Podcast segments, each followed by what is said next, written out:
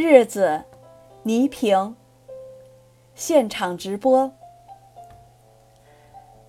来中央电视台工作，第一次主持节目就是现场直播。这种时效性很强的电视形式，从一开始我就喜欢上了，而且越来越上瘾。这可能与我的个性有关，它节奏快，充满着刺激，充满着创造，遍布着挑战。它就像一场有组织、有准备却又不见硝烟的战斗，而主持人恰是这场战斗的指挥官。你既可以按事先导演已经布置好的战术打，也可以根据实战出现的新情况自作主张，确实有点。将在外，军令有所不受的潇洒。你越是训练有素、身经百战的老兵，你的仗就会打得漂亮，打得从容。当然，既然是战斗，自然会有流血牺牲，也会有打败仗的日子。尽管你身经百战，但你不可能永远是常胜将军。总之。你在进行一个有意义、有生命的战斗，你当然也就一直不能忘记自己是个战士。俗话说：“不想当将军的士兵不是好士兵。”我竭尽全力想做一名好兵。电视在中国已经有四十多年的历史，而我们国家的电视刚起步那会儿，全是现场直播。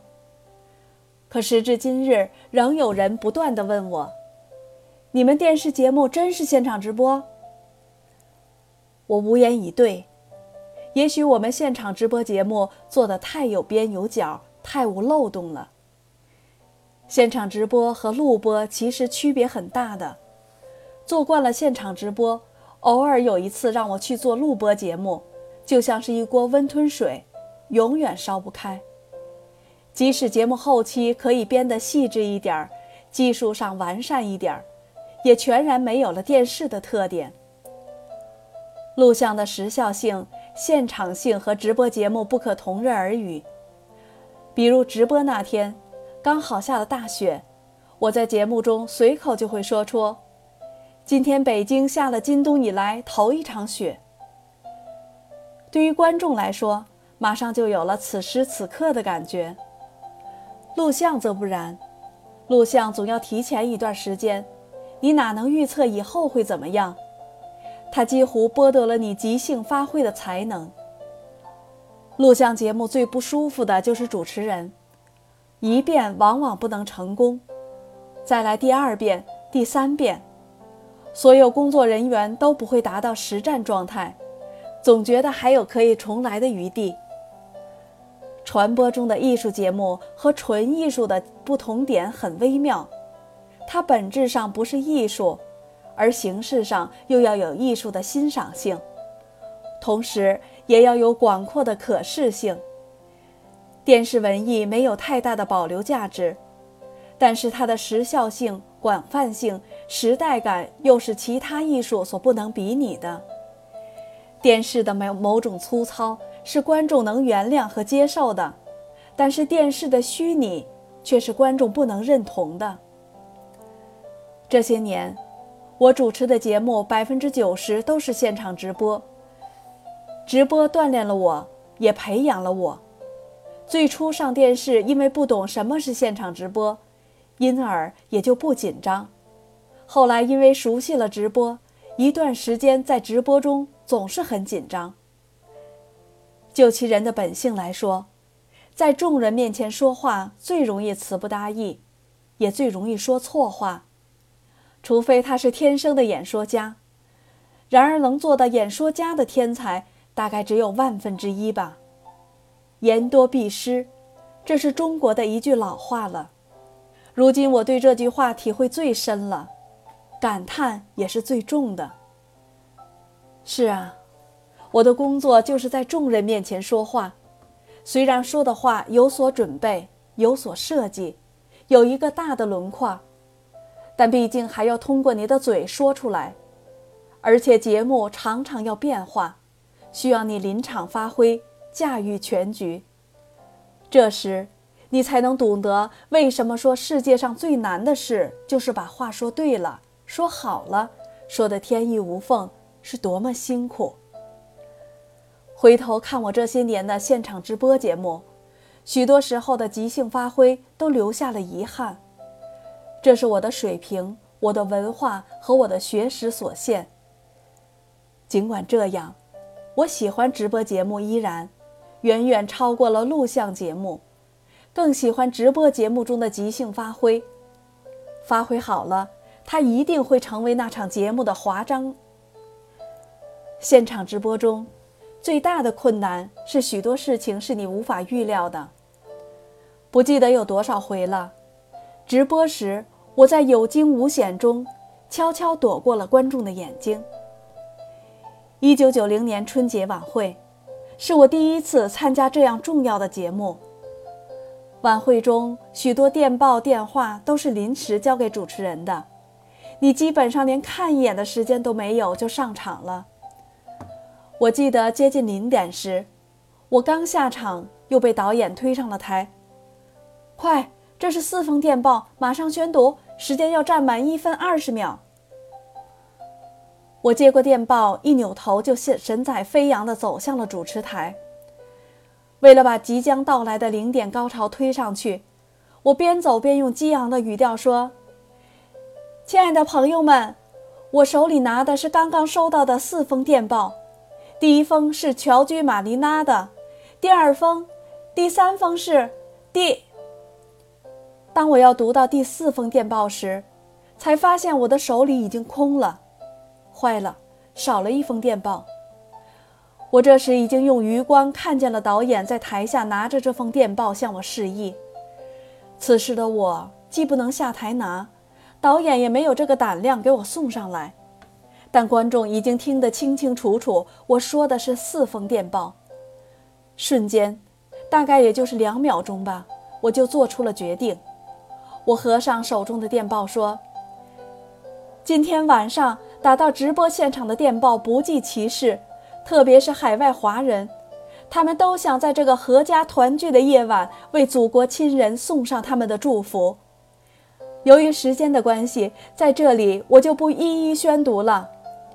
海外侨胞们，你们的问候，祖国人民都接受了，也请允许我代表祖国人民向远离亲人的海外侨胞祝福，祝全世界的中华儿女。万事如意。台下响起了热烈的掌声，观众没有看出我的破绽。我走下舞台，看了一眼墙上的倒计时钟，一秒不差。台下的导演拥抱了我，他手里还举着那封忘了交给我的电报。当然，直播中我也有束手无策的时候，那种尴尬。那种无奈，真是难堪。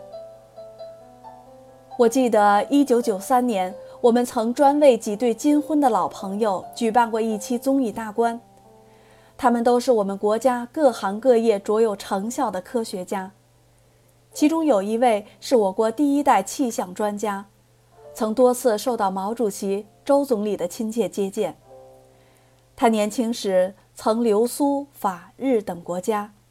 是一腔爱国之心，让他放弃国外的优厚待遇，又回到了中央气象台工作。当我把话筒递给他的时候，他顺势就接过去了。对于直播中的主持人来说，如果把话筒交给采访对象，就意味着你工作的失职，因为你手中没有了话筒，现场的局面你就无法掌握了。更严重的是。对方如果说了不应该说的话，你更被动。但那是众目睽睽，我又不能把话筒要回来。我首先感谢今天我能来到你们中央气象台。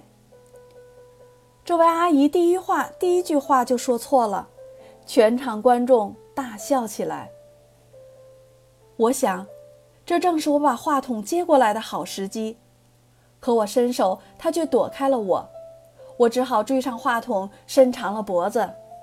阿姨，这里是中央电视台。是啊，我感谢你们中央气象台。全场观众更乐了，我也乐了。我想替他解释，可我手中没有话筒，我只好又伸手。那位阿姨推开我的手，我只好再次伸长脖子。今天阿姨金婚，在这幸福的日子里，她太激动了，对气象台太有感情了。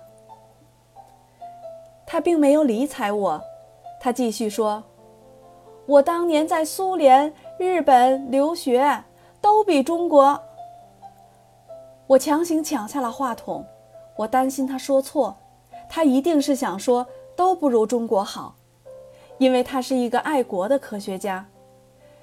现场直播时的气氛是很容易让人紧张的，特别是面对镜头时，就很容易说错话。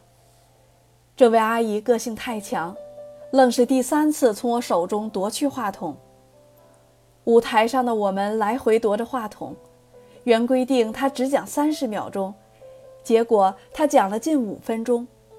台下的导演急得向我做停的手势，领导也向我挥手，我更是浑身出欠。七窍生烟，面对上亿观众，我绝对不应该再抢话筒。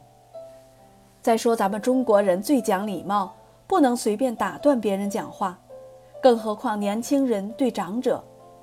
但没有人知道，我们直播间时间一分一秒都是事先周密安排的。他要站了五分钟，就意味着后面有一首歌今天唱不了了。现场直播给主持人提供了一个更大的发挥现场，这种发挥绝不是瞎闹哄，一定要有节目的主题相关联。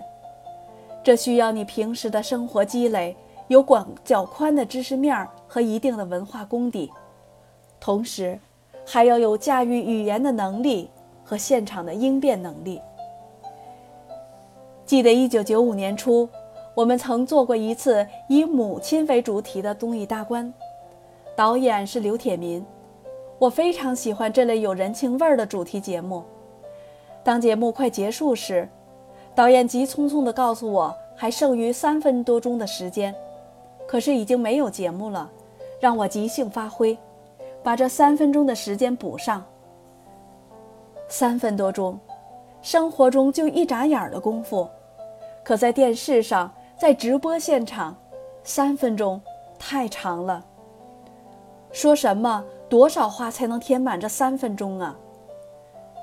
直播就是战场，你来不及周密策划，在场上你也找不到任何可以商量的人。最重要的是，观众并不知道你是临场发挥，他依然要你准确得体。职业要求你必须具备这种能力。而现场你不能有片刻的停顿。我一边往台上走，心里一边激烈的盘算着，说什么？对，说观众。我走向了观众席。我想知道今天在场的观众朋友们有哪位是陪同母亲一起来看综艺大观的？此时，我脑子里迅速在做着下一步的打算。如果一个也没有，我会如何？如果有，我该说什么？观众席上，一位清秀的小伙子站起来：“我。”我惊奇的：“是吗？可不可以把你的母亲介绍给大家？”小伙子看了看母亲，说：“可以。”请这位母亲站起来好吗？那位母亲笑盈盈的在观众热烈的掌声中站起来。这位妈妈，我们都为你自豪，有这么好的儿子，真幸福啊！小伙子，孝敬老人是最受人们尊重的，我们都应该向你学习，请坐下。他们母子又在热烈的掌声中坐下了。我回头看了看导演，他还示意我再说点什么，因为时间还有一分钟。说实话。往下再说什么，我已经很自如了，因为那时我和观众一起感受着这份中华民族的美德，我的心被感染着。想到电视是对着千千万万个家庭，对着千千万万个有父母的儿女，我激动了。我转向镜头。儿子带母亲来看节目，本来不算什么了不起，但我常常在我们的演播厅里看到的，却是一对对情侣，一对对夫妻，有的是父母带着孩子，我却很少看见儿女陪着父母来的。其实，老人更需要多出来走走，他们更愿意看看电视台是什么样，倪萍是什么样。我希望从今天以后，能在这里见到更多的孩子陪着父母来。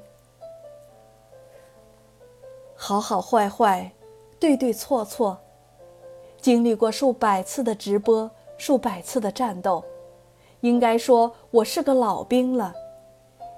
也许有一大，我亦会离开这个战场，但我依然会说，现场直播是我的生命中。最重要的一段日子。